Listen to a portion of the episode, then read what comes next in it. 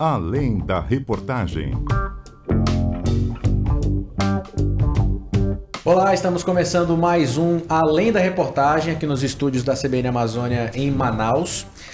Espero que você que está acompanhando a gente aqui no podcast esteja bem. Hoje nós vamos falar sobre a seca histórica aqui no Amazonas né, e as queimadas também que trouxeram é, dias de fumaça intensa aqui no estado, né? Dois, dois grandes problemas recentes aqui do Amazonas. Geralmente, gente, para você que acompanha, para você que não acompanha também o podcast Além da Reportagem, a gente pega um grande material que foi produzido pela nossa equipe do Núcleo Globo aqui na rede amazônica e fala bastante sobre esse material, fala do além da reportagem de fato, né? Dessa vez a gente vai fazer um pouquinho diferente, não vai ser um material só, a gente vai falar da cobertura em si, até porque muitos materiais foram preparados. Nós temos uma gama de repórteres aqui na rede amazônica fazendo material e mostrando para o cidadão amazonense, que é um trabalho importante, mas o nosso foco aqui é falar com a equipe do núcleo da Rede Globo, porque eles preparam materiais e mostram a Amazônia para o Brasil e por que não para o mundo também, né? Então a gente vai falar um pouquinho sobre esse trabalho. Não estamos com a equipe deles completa por aqui, porque muita gente tem cinegrafista, tem produção, tem a chefia, tem os repórteres e a gente está com dois desses repórteres que fizeram trabalharam bastante nos últimos dias e continuam, aliás, né? Porque a seca ainda está é, no seu ápice, né? Bom, a gente está aqui com a Daniela Branches, repórter do Núcleo Globo da Rede Amazônica, a quem eu agradeço pela presença. Dani, bem-vinda, boa tarde. Obrigada, obrigada, adoro estar aqui e boa tarde, né? Vamos lá, que essa conversa, se a gente for por tudo que a gente já trabalhou nessa seca, vai ser longa. Pois é, mas também estou com o repórter Alexandre Rissayasso. E aí, Alexandre, tudo bem? Seja bem-vindo. Olá, Patrick, tudo bem? É sempre uma honra estar aqui com vocês e bater um papo aí com os ouvintes, né? Para mostrar bem os, os bastidores dessa cobertura que está sendo bastante intensa para gente. Pois é, vamos lá então. É, primeiro eu quero começar dando um leve registro aqui sobre a seca, né? No dia, exatamente no dia 17 de junho, gente, de 2023, o Rio Negro começou a descer, o que é normal para você que é amazonense, você sabe, a gente passa por períodos de enchente, por períodos de vazante, isso é natural. O problema é que às vezes vem uma enchente muito severa e uma vazante muito severa, é o caso que a gente está vivendo atualmente. No mês de setembro, o rio começou a secar muito. A gente chegou a uma média de mais de 30 centímetros por dia. E aí que está o problema, né? Hoje, por exemplo, no dia da gravação desse podcast, a gente tem aí o Rio Negro chegando na marca dos 12 metros e 89 centímetros. É a marcação é, mais recente que a gente tem. A gente nunca tinha chegado nisso, obviamente, e daqui em diante, até o rio voltar a subir, é recorde atrás de recorde. Eu estou falando só de Manaus, que a gente tem o nível, o nível do Rio Solimões no interior, a gente tem o nível do Rio Amazonas também, outros municípios como Manacapuru e Itacoatiara também registraram recordes. Então é uma situação muito delicada. E aí, a Dani e o Alexandre, que estão aqui, foram para várias comunidades, né, para vários municípios, imagino eu, até aqui em Manaus também, para fazer essa cobertura e mostrar como é que está a situação, não só do Rio, como das pessoas que dependem dele. E aí é muito interessante a gente falar sobre isso, gente, porque quem mora em Manaus talvez não tenha a noção completa desses impactos, né? A gente continua com a nossa água potável em casa, a gente continua com o nosso alimento que a gente vai no mercado e compra. Mas tem muita gente de comunidades ribeirinhas, de comunidades pelo interior e até aqui de Manaus também, que são bem impactadas mesmo com isso. Né? E eu quero começar com a Dani, porque a Dani fez uma viagem. Aliás, não sei se foi uma viagem só. Quantas vezes você foi até fé, ô Dani? Não, agora nessa seca aí foi uma viagem só. Só uma para ter fé. É, só uma para ter fé. Mas antes de ter fé, a gente já tinha ido a Tabatinga, Benjamin Constant e Atalaia do Norte. Uhum. Então, a gente começou por lá, né? Que, que na verdade a gente pode dizer que é onde encabeça os problemas todos descendo para cá já, né? Porque lá em Tabatinga, você quer dizer, no Rio Solimões. Né? Exatamente, né? no Rio Solimões. Então, quando a gente foi, é, ainda não estava assim tão, né? Crítico como está agora, apesar de que agora já está subindo mas ficou muito pior do que quando a gente foi. E quando a gente foi já estava muito ruim, estava muito seco. Eu fiquei impressionada, porque quando eu viajo para Tabatinga, por exemplo, que a gente tem que ir para Benjamin Constant, a gente leva em torno de 20 minutos para poder chegar a Benjamin, de Tabatinga para Benjamin, de barco. E dessa vez que fui, a gente levou uma hora e dez. Então eu fiquei, nossa, gente, a volta tá, tá muito grande para a gente não, não poder topar em bancos de areia. Então eles refizeram todo o trajeto para a gente poder chegar lá.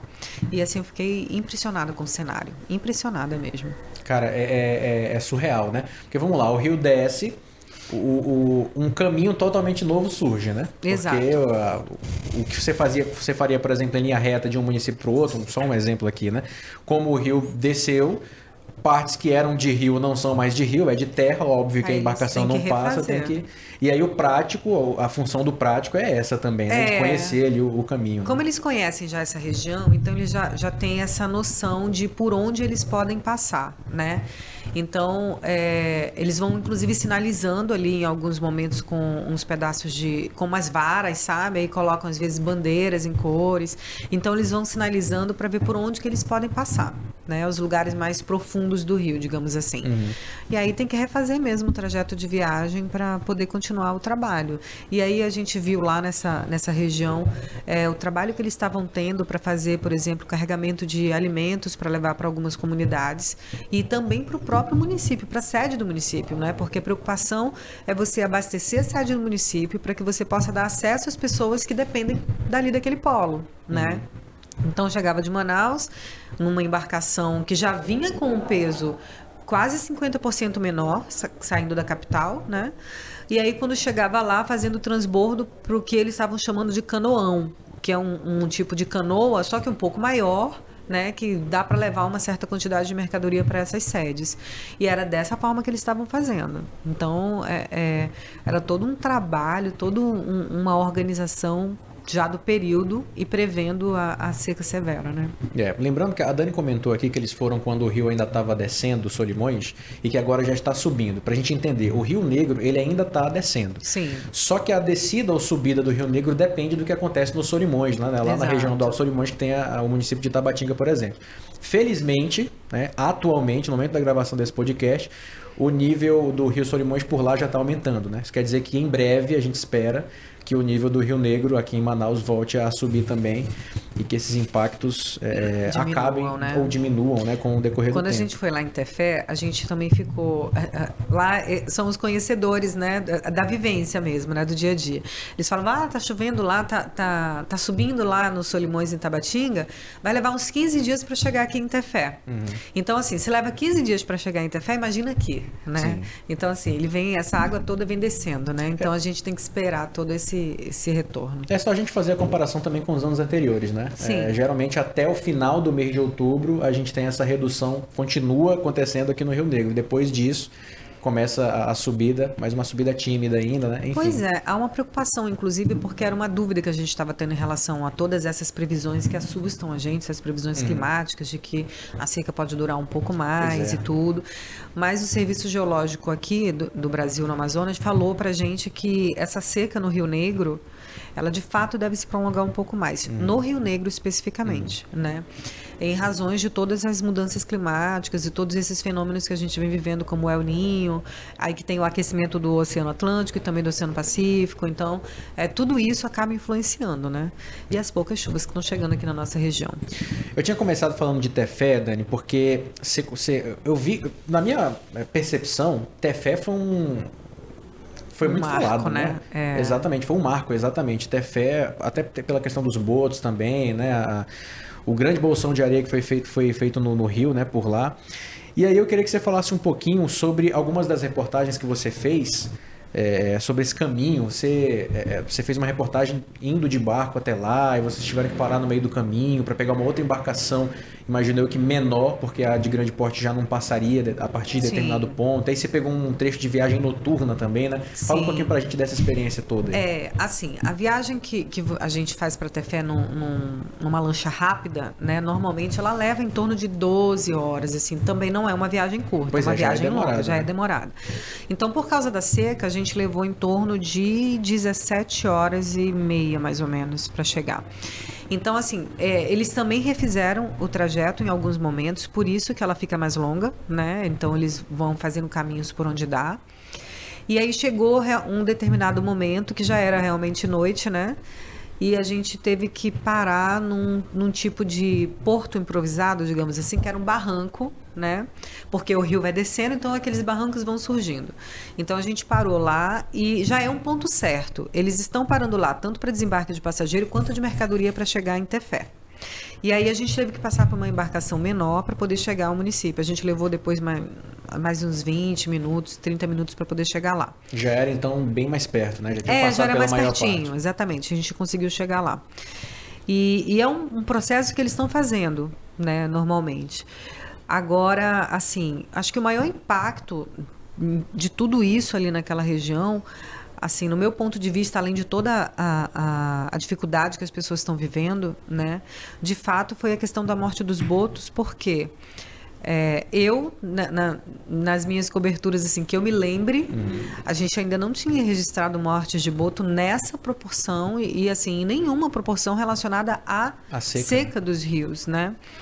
Hum, Peixes a gente já viu, né? Em vários momentos, os peixes morrendo e tudo, mas Não assim, só por seca, como por poluição por também, vários né? outros Mas motivos. boto, Mas boto, que é um animal que, que é muito astuto, que, que é muito inteligente e que, que quando vê o perigo, ele foge, assim, vê, vê o que aconteceu realmente assustou mesmo. É, não só a gente, como os pesquisadores, né, que estão estudando, que ainda é um, um mistério, porque assim há essa essa esse indício de que tenha sido por causa da seca ou do aquecimento da água e tudo, mas ainda está sendo estudado porque de fato eles precisam ver o que levou à morte desses botos, né? Para poder afirmar que realmente tem uma relação com a seca. Tudo leva a crer que sim, segundo eles. o martelo né? não foi batido ainda, né? Ainda não foi, A porque eles estão é, eles estão coletando. Mas assim, a boa notícia é que, e que inclusive eu estava recebendo agora há pouco, é de que não encontraram mais botos mortos. Parou em quanto, Dani? Você lembra? 150, Por 150, aí, né, né? Ale? Isso, 152, enfim, É, é, em torno de é, Cerca de 150. 150. É mais ou menos. E assim, ela até falou, e a gente também tem que considerar que desses botos que foram encontrados mortos, talvez nem todos tenham a mesma razão. Então, assim, a gente precisa de fato investigar tudo muito a fundo. Quando a gente foi lá, eu toquei na água, né? Porque eles morreram praticamente ali naque- naquele lago que fica bem na frente de Tefé. O que acontece é que o lago fica na frente de Tefé. Aí, de um lado, ele ficou isolado, porque ele saía para o rio, mas desceu muito, então ficou terra. Mas do outro, ele ainda tem vazão para o rio. Né? Então, dá para eles passarem, procurar uma água um pouco mais fria e uma área mais profunda. Só que eles estavam ficando naquela região do lago Que ficou isolada. que ficou isolada, que tem ali mais ou menos uns dois metros de profundidade, no máximo quatro. Pouquíssimo, Que isso. É, no máximo quatro. E, e a água, tá- no dia fatídico lá que, que aconteceu toda essa quantidade de morte, tava, chegou a 39 graus a água. Né? Ou seja, se pra gente já é muito, né, a gente a- a- ter uma, uma temperatura dessa, imagina para um animal que precisa ter ali entre 29 e 32 graus para E que sobreviver. está acostumado com uma temperatura mais baixa, porque Exato. vive nos rios, né? E ele e assim, um, um bastidor do que eles estavam falando ali é que o que chamou muito a atenção deles é que de fato eles não conseguiam buscar outro caminho para ir. Eles ficavam girando, né, entre si. Então, não- eles não conseguiam, eles perderam o direcionamento ali. Então é isso que eles querem saber, o que que aconteceu para que eles perdessem a direção e não fugissem para uma área mais fresca para eles, né? então isso muito cham- me chamou a atenção. E agora é, e lá Outra coisa foi a questão realmente das comunidades isoladas, porque a gente fala assim, comunidade isolada. O que, que a gente pensa por comunidade Exato. isolada, né? A comunidade isolada é você não ter como sair de um jeito que você está acostumado a sair, que é de barco, né? E chegar rapidamente no destino. Então, para sair, ou eles precisam andar muito, ou eles precisam viajar muitas horas num pequeno barco, porque eles não usam ba- embarcações velozes, até porque não poderiam, porque está muito raso. Então eles usam a rabeta, que é aquele barquinho que vai, né, ali com aquele motorzinho, uma canoa. Então eles levam muitas horas para chegar. E acaba que gasta muita gasolina, gasta muito tempo, não é viável. Então eles acabam ficando realmente isolados, porque a- as faixas de praia, as as faixas de areia são muito grandes, muito grandes. Aí falta alimento, falta água potável, principalmente.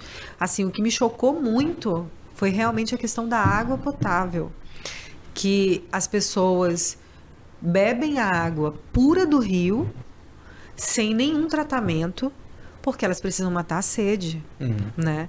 Então, assim, é, encontrei situações de crianças, do, uma criança doente, né? Que, que assim, foi, foi para mim, foi o, foi o caso, assim, que mais me tocou, assim, de toda essa seca. Um menino que ti- tem leucemia, ele estava voltando de Manaus do tratamento que ele tinha ficado aqui. Ele estava uns 30 dias aqui em Manaus. E aí, na volta, ele teve que encarar uma caminhada de quase uma hora com a mãe dele, né, pela praia. E aí ele chegou na comunidade. Quando ele chegou, não tinha água para beber, né? Então você imagina uma situação dessa, você chegar e tal e não ter água para beber. E pela saúde dele, ele não poderia tomar água do rio, que era a mesma que os primos e irmãos estavam tomando. Tinham, Só que era tinham tinha, sete, tinham sete crianças na casa e todas tomando essa água do rio Solimões, né?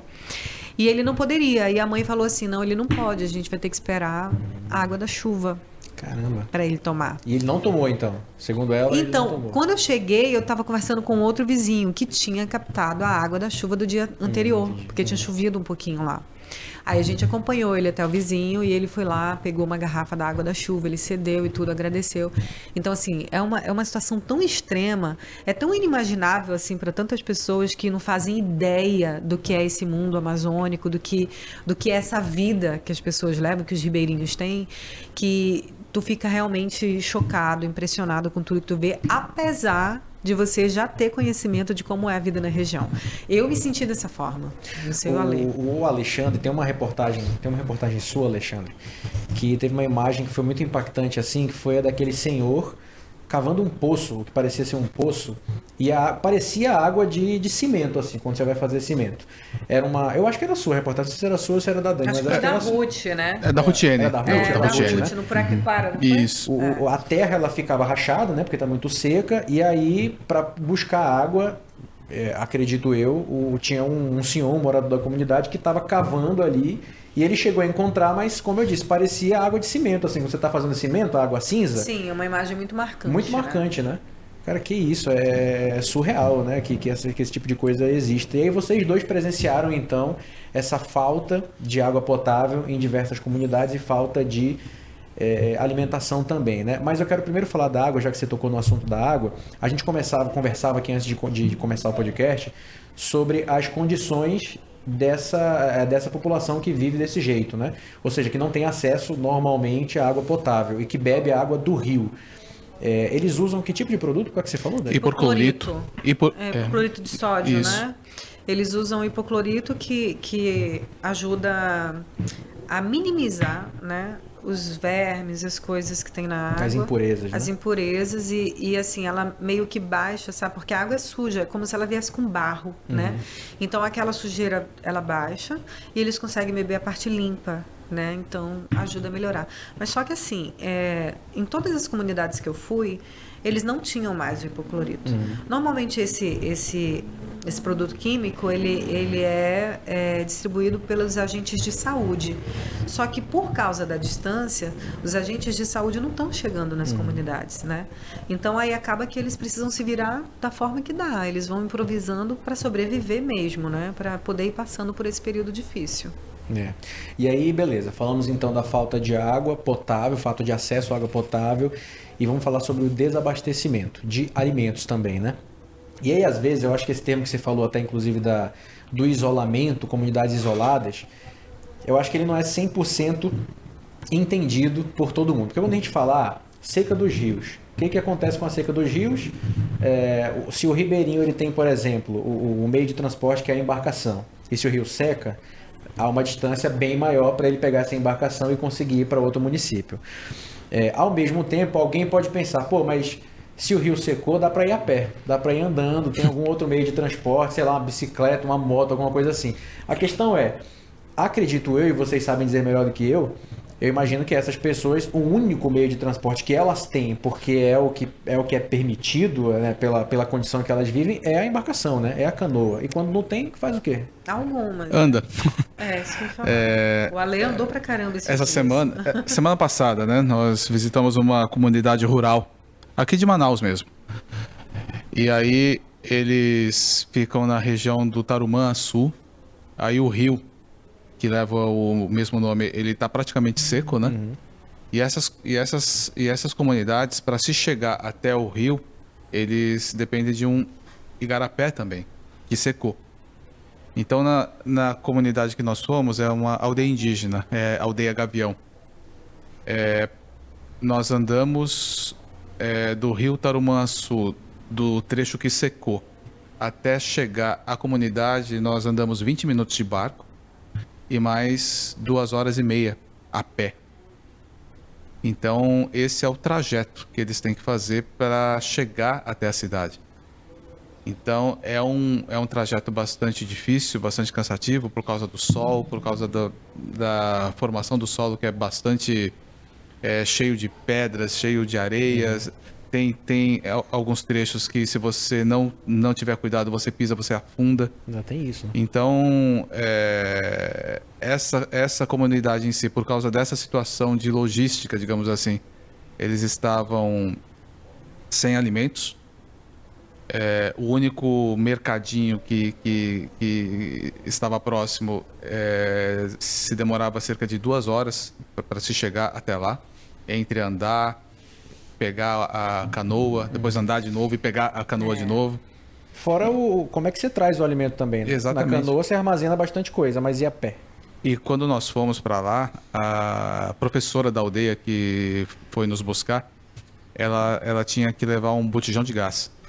Nossa então ela Senhora. comprou o botijão de gás nesse mercadinho. Aquele pequeno de É, 13 quilos. isso, e foi levando. Aí chegou um trecho que ela teve que descer. Aí ela deu pro irmão, que tinha um barquinho menor, que conseguiu navegar um trecho. Depois ele desceu e foi empurrando é, o, O barco. o- o barco, né? Então é um, é um negócio bastante complicado mesmo. É... a- As pessoas que acompanham de longe, elas não têm noção. Não. Não têm noção. O que é você chegar num lugar e não ter água para beber. Tipo, não, não tem. É, o- é o Simples básico, né? assim. Você quer um copo d'água? Exato. Ó, Olha, tem, tem, tem mais aquele lá que a gente tirou Do do, da cacimba. É. Daí, é, daí a gente pergunta, né? Mas você confia nessa água? Olha, eu coloco um coador é, nessa última comunidade que eu fui, eles faziam isso. É um, um- a gente coloca um coador na garrafa, que esse coador, na verdade, ele é um, ele é um pano de louça, né? É com... Eles colocam aqui é, na boca do garrafão e vão jogando a água suja. É O- só para não passar as impurezas mais É, visíveis, As né? físicas, Areia, isso, né? isso. As exatamente. impurezas físicas. E há casos e mais casos de diarreia, vômito, né? Por ingestão dessa água, né? Então, enfim, é, as pessoas elas não têm o básico, elas não têm água e não têm comida. Então, ontem mesmo a gente foi numa comunidade que os moradores tiveram que sair das suas casas, né? Para morar em canoas. Ah, é, você tava Então, falando mesmo. são pessoas que nem o básico elas têm. É muito complicado. E é difícil você acreditar que em 2023 Uhum. A gente vive você encontre pessoas que não têm água para beber. Então, algo tem que ser feito, não é, isso não é aceitável, isso não é admissível você viver num, num lugar, né, num- viver num planeta onde você não consiga beber água. É complicado mesmo. Muito complicado. Chega até a pensar que talvez isso nem é vida, né? Não, é qual qual é a difícil. dignidade da pessoa de. Ela sobrevive, água. né? Exato, É uma sobrevivendo, sobrevida, exatamente. né? É, é bem complicado mesmo. Essa, ontem a gente também teve na, ontem não, na sexta-feira a gente teve em duas comunidades aqui próximas de Manaus, né? A gente a gente vê assim, ah, região metropolitana, né? Que é tudo ali na nossa região. O maior, o maior problema nesse momento é o acesso. Né? Então, o acesso é o que está dificultando a vida dessas pessoas. Como o rio desceu, as distâncias ficaram enormes. A gente já tem uma distância enorme, né? Quando o rio está cheio. Normalmente já, é- já é complicado. Normalmente né? já é né, continental a nossa distância. Tu imagina, então, quando o rio seca. como é que fica. Então, assim, aí essas pessoas que bom que tem poço artesiano que é da escola. Só que assim, é um poço artesiano que não é tão profundo e que aí, como o rio vai secando, então eles já vão encontrando um pouco de dificuldade de trazer água limpa. Mas ainda assim eles conseguem ainda um pouco de água. Alimento está chegando por doações. Mas o que, que acontece?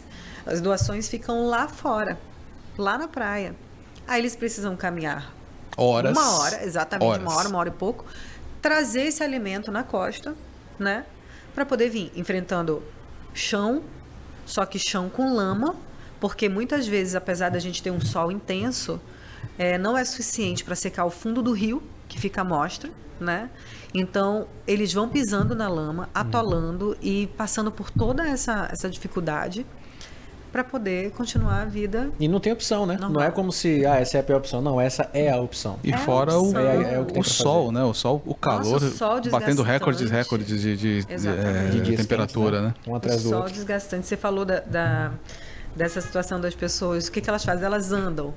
Sim, é, elas vão improvisando. Algumas andam, né? Dependendo da distância e tudo. Outras improvisam. Por exemplo, a gente foi lá em Tefé, lá em Benjamin Constant, a gente estava acompanhando um grupo de estudantes, né? Que eles estavam tentando ali chegar na Chega escola. Na escola.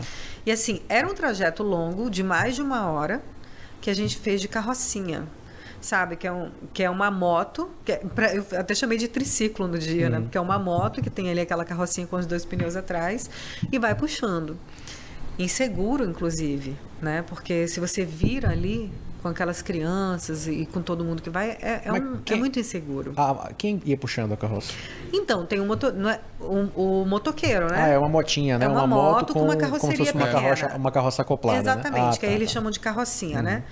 Então vai todo mundo ali, como se fosse um pau de arara, né? Uhum.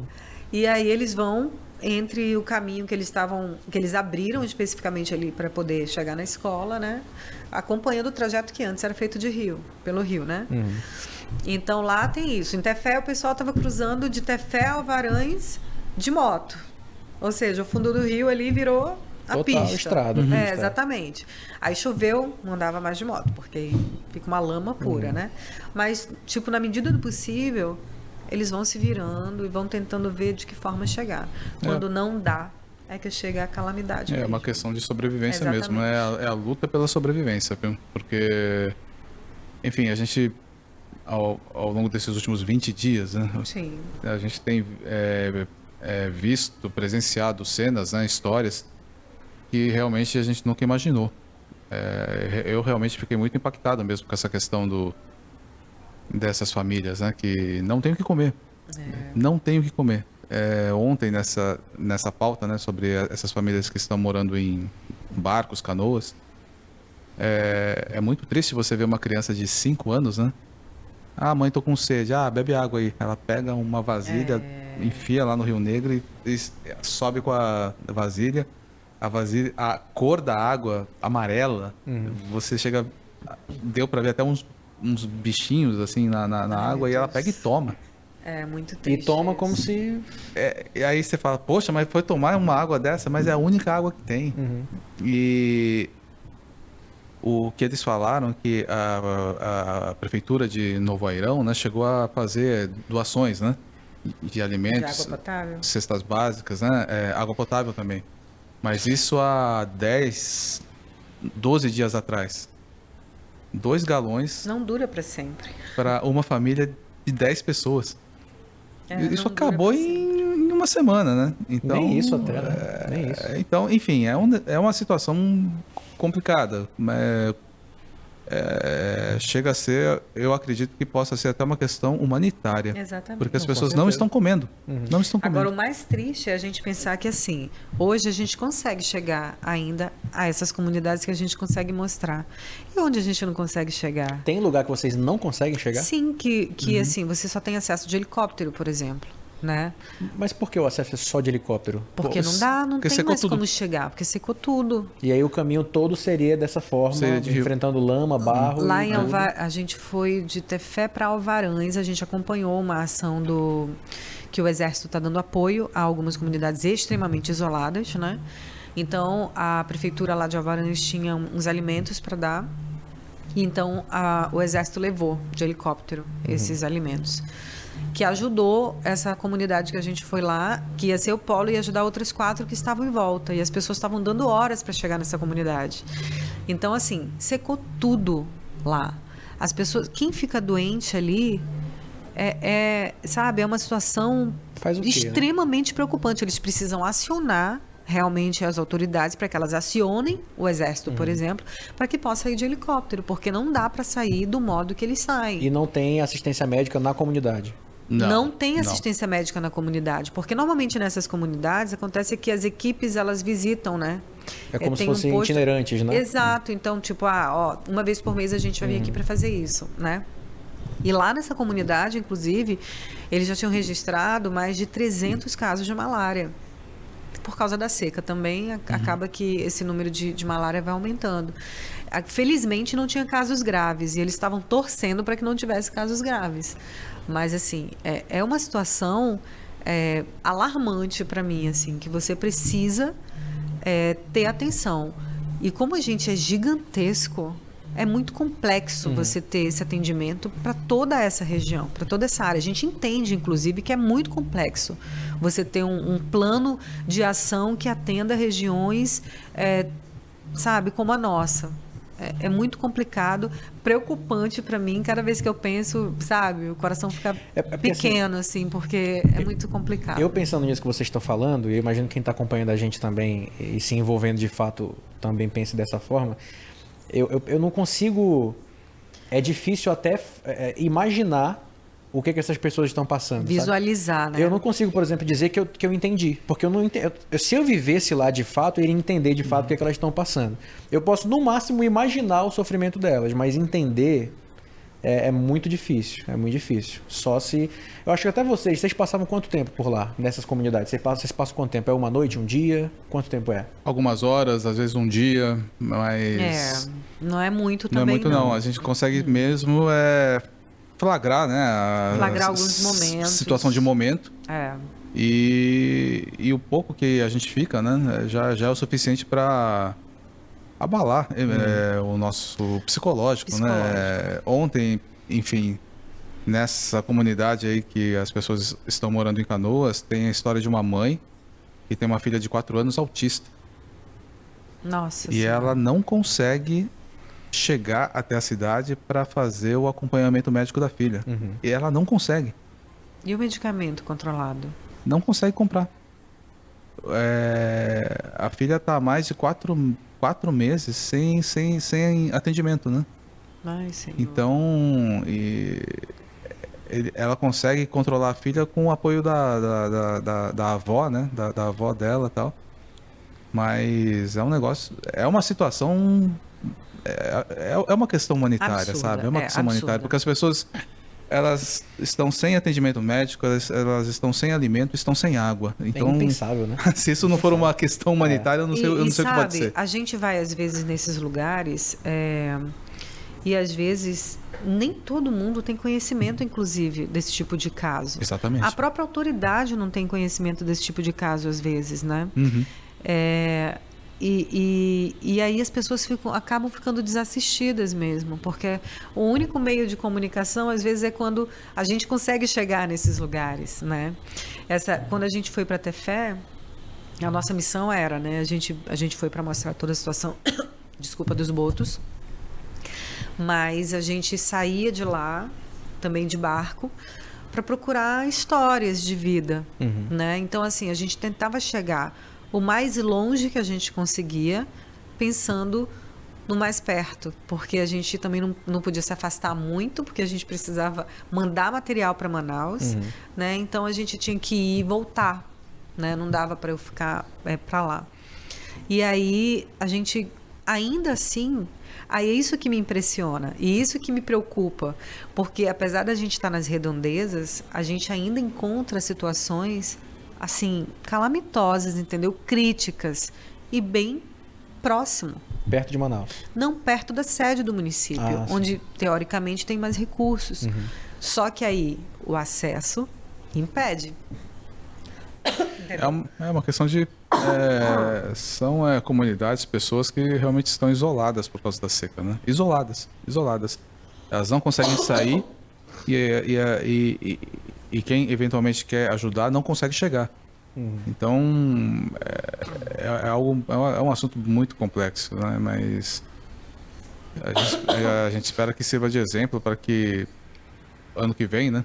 É, lógico, a gente não espera que aconteça algo Semelhante a isso, né? semelhante a isso, mas, mas que o Estado, o poder público, ele possa se preparar mais, né? Porque a, a, a, impressão que nos passa é que foi todo mundo pego de, de, de surpresa, né? Então, que sirva de lição, né? Para que medidas preventivas possam ser feitas, né? Porque quando a situação vem, quando a seca vem de uma maneira intensa e forte como essa, não, não tem o que fazer. A gente ontem perguntou para algumas pessoas, né, que estavam lá na, morando na canoa, é, qual o seu sonho, né? Qual o seu desejo para daqui, sei lá, um mês, tal? Duas, duas mulheres, elas não conseguiram responder. Ficou aquele silêncio, sabe? Você faz a pergunta, fica aquele silêncio e a, e, e a pessoa chora chora porque não tem perspectiva de nada, né? De nada. A situação dela tá tão difícil, é, a escassez está tão grande que ela não consegue almejar, desejar nada. Ela só quer sobreviver. Então, que algo seja feito, né? Em termos de prevenção, para que a gente não tenha que é, é, testemunhar, presenciar fatos como esse, né? Porque, enfim, estamos em 2023 e tem pessoas que não estão conseguindo beber água na Amazônia. É, Então, é, na Amazônia. Na Amazônia. Então, é, tem, tem algo muito errado nisso. O Alexandre hoje, a gente vai falar um pouquinho sobre isso, essa situação da, da família. Pode conversar, Alexandre, fica tranquilo. a filha do Alexandre tá aqui com ele, eu acho que ela tá até aparecendo na câmera agora, Tá, né? peraí. Qual é o nome da filha, Alexandre? Ana Mayumi. Ana Mayumi. E ela tá com, com o Alexandre aqui também, veio junto para essa, pra essa gravação. Enquanto a gente tá conversando aqui, ela tá assistindo vídeos aqui no, no celular, sem problema. É, e aí a gente pega até a questão da distância da família, né, Alexandre? Ia chegar nesse ponto com vocês também, porque o, o- o- Vocês passam muito tempo longe da família, né? Vocês, vocês viajam, e aí para quem tem filhos, quem É. tem esposa. Como é que é para vocês essa situação, Alexandre? Então, é, a- desde quando nós entramos nessa profissão, né, no meu caso, é, a gente tinha noção, né, de que episódios como esse iriam acontecer. De viagens, distâncias longas, muito tempo longe da família. E o, que eu o que eu procuro fazer é realmente estar o máximo de tempo com ela quando eu tô aqui em Manaus, né? E ela, e ela sabe que quando eh, aparece uma viagem, o papai, né? Fica fora aí uma semana, dez dias. Já teve o- ocasião de ficar mais de, mais de 30 dias fora de casa, né? Então, é- é complicado. Mas a gente procura trazer lições dessas coberturas para para nossa casa, para nossa família, né? Ontem mesmo eu estava comentando com ela, né? Olha, o papai foi lá numa comunidade que as pessoas estão morando em canoas. Ela perguntou: Nossa, por que, papai, estão morando em canoas? Elas não têm casa? Eu falei: Não, filha, tem casa. Mas só que secou, né? O rio. Aí elas ficaram sem comida e sem água. Então elas precisam morar nas canoas, né? Para pelo menos ter água para beber, né? E aí o papai espera, né, que com essa matéria as pessoas e o, e o Estado, né, consigam se mobilizar mais rápido, porque muita gente desconhece um fato como esse, né? E que possam ajudar essas pessoas, né, a ter uma vida mais não tão difícil, né? Aí ela, ah, papai, então quando sair essa matéria eu vou separar minhas bonecas, vou separar umas roupas e vou doar também. É, aí a gente é gratificante, né? Porque a gente acaba compartilhando experiências e ensinando também um pouco a, a minha filha, no caso, né? De que é, é preciso um ajudar o outro, né? De que não dá para ficar indiferente diante do, do, do sofrimento de alguém, né? E muitas da- das minhas reportagens, das minhas apurações, eu acabo compartilhando com ela, né? É, a questão do Yanomami também, ela, ela sempre pergunta, desde que é, ela viu a reportagem, viu tudo, e, e- e ela sempre pergunta, né? Como estão os índiozinhos? Ela Ele- fala assim. aham. eles já sararam? Hum. Eles estão tomando remédio? Está chegando remédio lá? Então, para compensar um pouco essa distância, né, esse tempo todo que a gente fica fora, é, uma saída é, que, eu, que, eu, que eu encontrei foi de fato é, é compartilhar essa- essas histórias, essas experiências e trazer ela um pouco pro, pro dia a dia, né? Que a gente vive para que ela possa entender quando a gente fica longe, né? Por muito tempo a gente tem um motivo, né? A gente tem um objetivo, né? Que é o nosso trabalho, mas ultimamente o nosso trabalho tem, tem servido também como ponte para que pessoas que estão passando por, por uma situação dessas alcancem uma, uma, uma, a- uma ajuda mais rápida, né? Semana passada, sábado passado, esse último sábado foi feita uma reunião da Defesa Civil, né? Que, que, que ela foi pautada em duas reportagens. Um- um- uma da Dani, so- so- sobre ter fé, e uma minha, sobre essa questão da zona rural, né? Então, medidas foram, foram adotadas para que, para que se chegasse ajuda humanitária até, até, essas, até essas regiões, né? Por causa das reportagens, porque as reportagens elas mostraram isso, né? Então a gente acaba servindo como apoio também, para um, um apoio para essas pessoas serem ajudadas, né? Se- se- se- serem socorridas a tempo, né? E realmente é é difícil, né? A gente ficar longe e tal, mas tem esse, esse- essa compensação, né? Sim. Quando, quando a Dani a Dani saiu para beber água agora, Dani, eu Ah, perguntei para voltei, ele. gente. perguntei pro Alexandre, porque a Ana, né? A Ana, ela foi falar com o pai, né? Ah, foi? E aí, não, tudo bem, ela tá até ali do lado Ah, dele agora assistindo o ela, vídeo, exatamente, é. não tem problema, vai aparecer também aqui no podcast. É, e ele, eu apro- aproveitei para perguntar do Alexandre sobre essa relação, né? Ele fica muito tempo longe da família em algumas situações, quando é um- uma cobertura muito grande como essa que está acontecendo, né? E aí ele tá comentando isso, né? Sobre, é, pô, fico realmente muito tempo longe, quando volto tento ficar junto com ela, tento explicar por que, que o papai tava longe, né? E para você, hein, Dani? Mesma, mesma situação, como é que é para você? Você tem filhos também? Tenho três. Uhum. assim, é bem difícil, porque assim, é, para mim é muito difícil, né?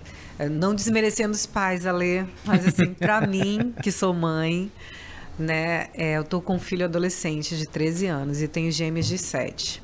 Então, assim, são fases diferentes, né? Então, é, eu preciso muito estar perto do meu filho adolescente, porque ele está realmente num momento que precisa muito da atenção. E as minhas filhas pequenininhas também. E, assim, para ele é mais tranquilo, porque ele já está um pouquinho maior, mais independente e tudo, mas para elas, elas sentem muita falta. Provavelmente ele já passou por isso outras vezes também, né? Porque você Sim. já tá na profissão há algum tempo, eu acho que. Sim, ele já passou por isso algumas. Ele já conhece como que é a minha rotina, né?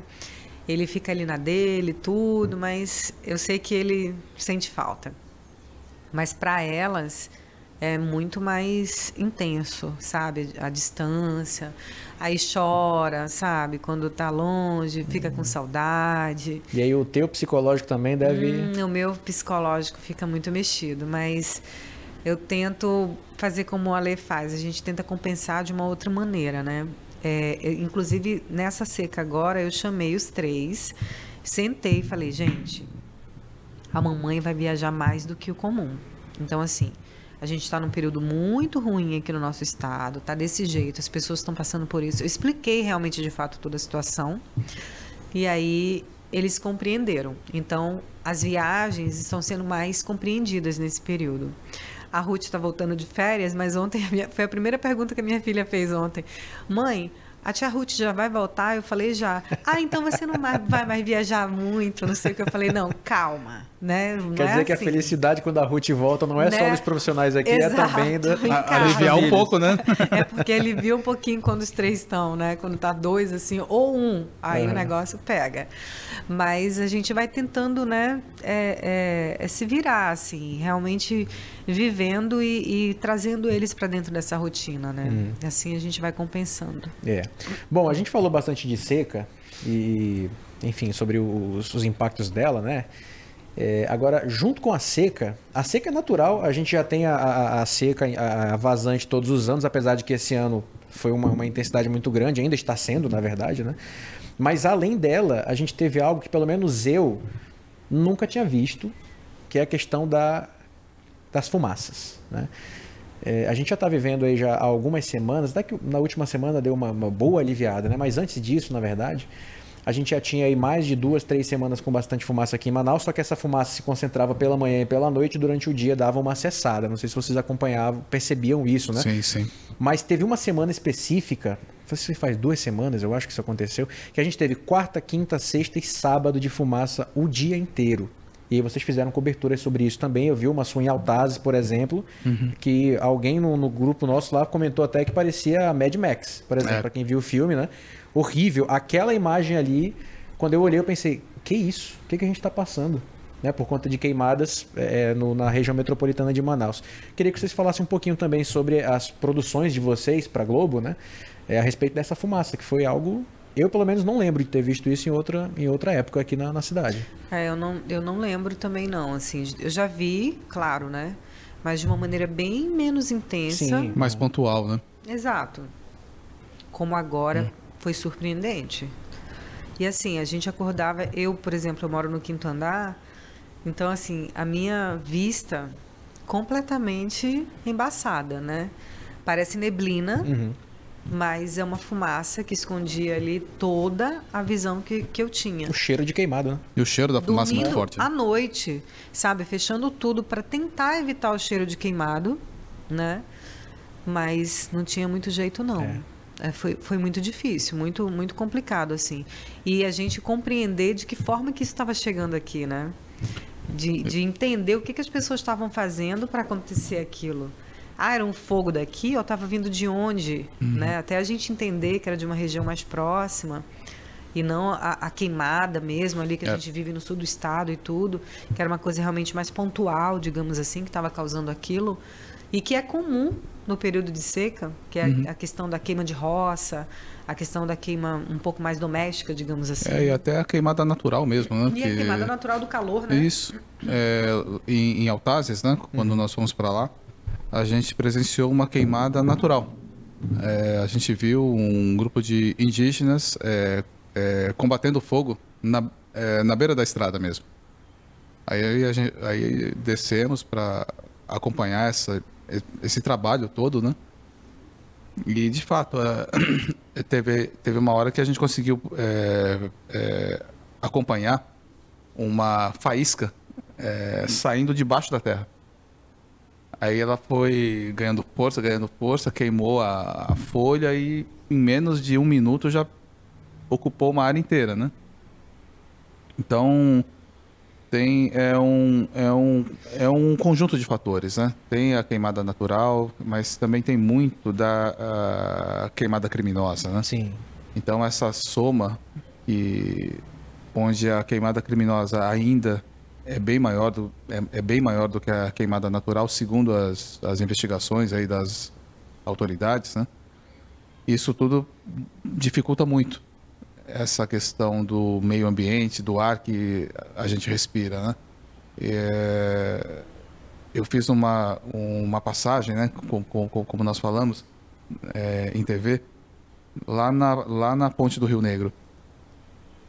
E de lá a gente, a gente via Manaus coberta, 100% coberta por uma nuvem de fumaça. Uma nuvem de fumaça em cima de Manaus.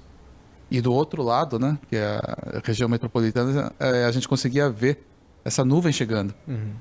Então, são imagens que impactam, né, e que, e que vão acabar ficando marcadas mesmo, né? Tem uma passagem do Ale que para mim vai ficar muito marcada, que é aquela que você sai do meio da fumaça. Ah, não é sim. de Altazes essa? Acho que é. É, Altazes. é- essa é a passagem Primeira de Aquela Altazes. imagem do fundo assim, eu falei, nossa senhora. Quando eu vi aquela, aquela imagem, a primeira coisa que eu pensei foi. Tu tu ficou bem de saúde, Alexandre? Deu algum problema Ah, depois tosse. daquilo ali? Só tosse.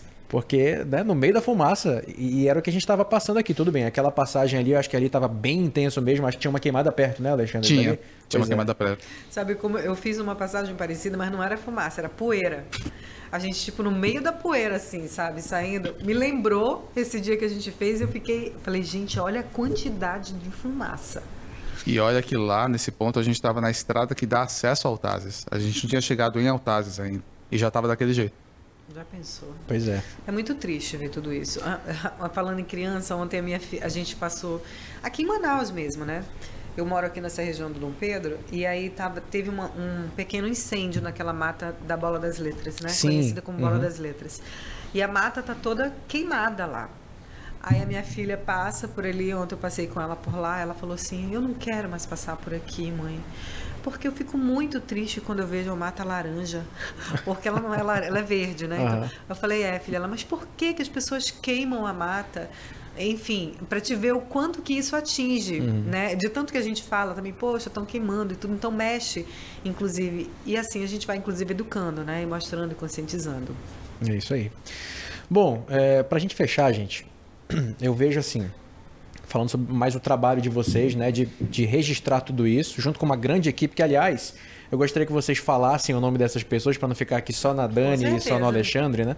Mas é, é, esse trabalho de vocês de mostrar tudo isso que está acontecendo aqui para o Brasil inteiro, como é que vocês veem que tem algum tipo de resultado assim na visibilidade, sabe? Você acha que é, a partir desse, dessa, dessa documentação, né, de registrar tudo isso e mostrar para todo mundo, a gente consegue algum tipo de resposta positiva no sentido de ações governamentais, algo assim? Que, como é que vocês enxergam isso? Acho que assim, primeiramente, a minha esperança é que a gente mostrando é, a Amazônia, as pessoas compreendam um pouquinho do que ela representa, sabe?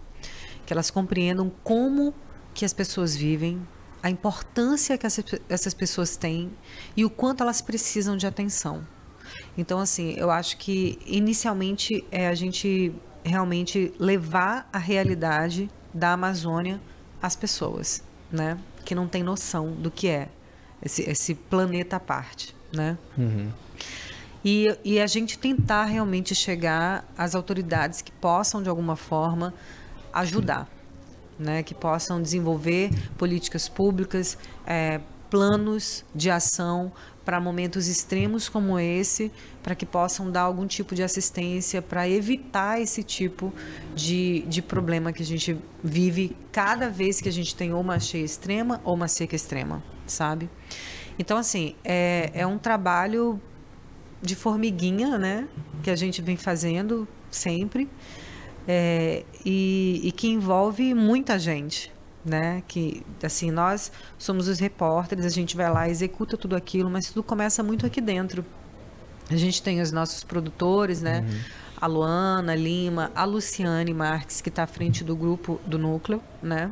A Mabi, é, os nossos cinegras, cinegrafistas, que são o Michel Castro, E o Alexandre o Pereira. Alexandre A Pereira. Luciane dorme, gente? De verdade. Porque eu olho o WhatsApp 24 horas por dia e ela manda mensagem. tá sempre online, 5 da né? manhã, Impressionante. 2 da manhã, 11 horas da noite. O- qualquer coisa, novidade, a Luciane vai lá e manda mensagem. Eu acho que ela dá umas pescadas, assim, de vez em quando. São os cochilos, né? O que que tá acontecendo na cidade? É muito Ela- Red Bull, imagino. Eu acho. Rapaz, a Luciane é a guerreira. E verdade. aí, é, enfim, né? O Alexandre Pereira, o Michel Castro, Tem o Henrique o, Filho, Henrique Filho, o Paulo o Roberto. Paulo Roberto, E o César também como produtor, o né? César, né? O nosso produtor. Então, assim, é uma equipe toda é, pensando em como atender a tudo, porque de fato a gente não consegue fazer tudo que a gente gostaria, né? E às vezes tudo acontece ao mesmo tempo. Uhum. E a gente tenta ao máximo é, registrar e, e- e mostrar. Foi o que eu- aconteceu agora, né? Que seca e queimada ao mesmo tempo, vocês tiveram que se desdobrar aí, né? Exatamente. E, e eu acho que uma coisa mui- muito bacana que aconteceu aqui em Manaus, né? É que o trabalho desse núcleo, né? Ele, ele conseguiu fazer com que Manaus entrasse no noticiário nacional. A o Globo, ela tem sido muito sensível, né? ao- aos assuntos da Amazônia, né? Nesses últimos anos. E fatos, né? Que antes não aconteciam com uma certa frequência, tipo 15 reportagens seguidas sobre seca, por exemplo, no Jornal Nacional. Isso, e isso nunca aconteceu. É.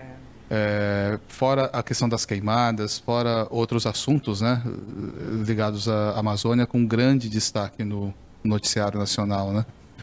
E esse, é, no caso específico dessa, dessa cobertura sobre a seca, né? A gente viu o resultado de algumas matérias, alguns pontos que a gente mostra, que a gente denuncia até, uhum. que no dia seguinte já, já, é, já tem uma resposta.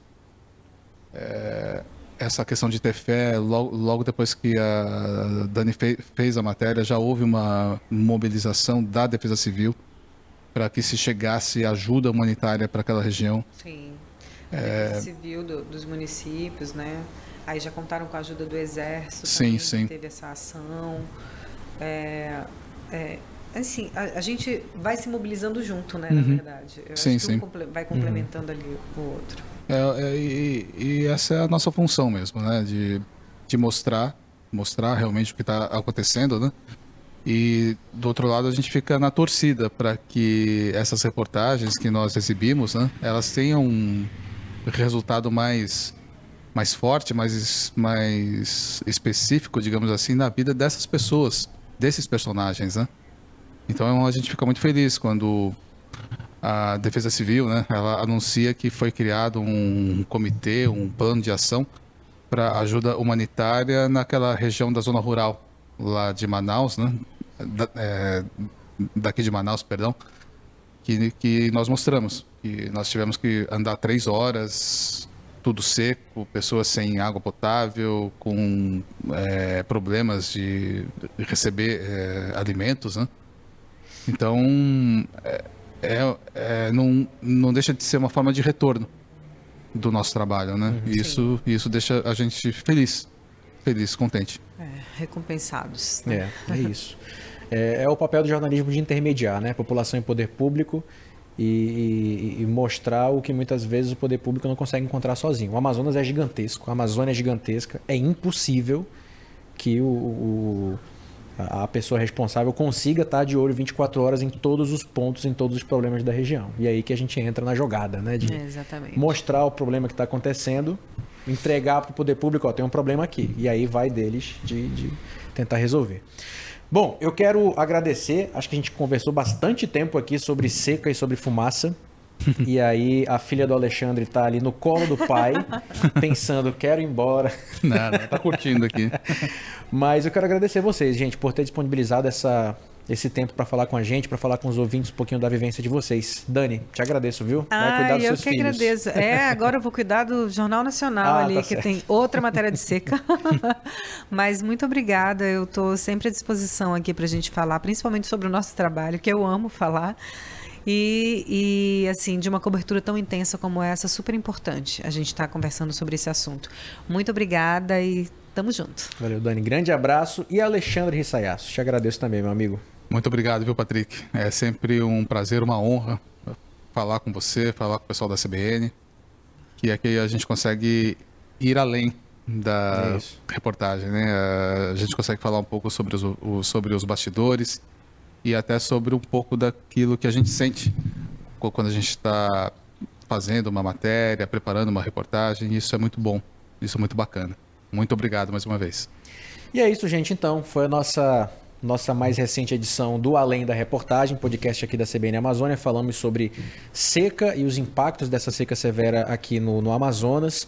Também sobre essa fumaça, né? Que tem muito a ver com a seca, com as queimadas e essa fumaça intensa que a gente presenciou no estado, aqui em Manaus também, em alguns dias, né? Pouco menos intenso que a seca, a seca ainda persiste, mas falamos sobre todas essas produções que foram ao ar no Jornal da Globo, no Jornal Nacional, no Fantástico, no Jornal Hoje, enfim, na Globo para o Brasil, para o mundo, para que o poder público, o governo federal, o governo estadual, o governo municipal municipal possa resolver né, esses problemas pelos quais passam muitas pessoas por aqui.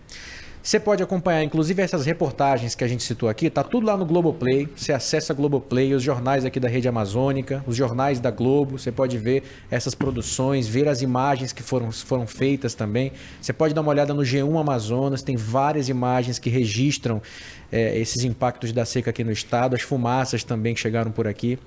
Enfim, tudo você pode acompanhar no Globoplay e no G1 Amazonas. Então a gente fica por aqui no nosso Além da Reportagem e até uma próxima edição. Além da reportagem.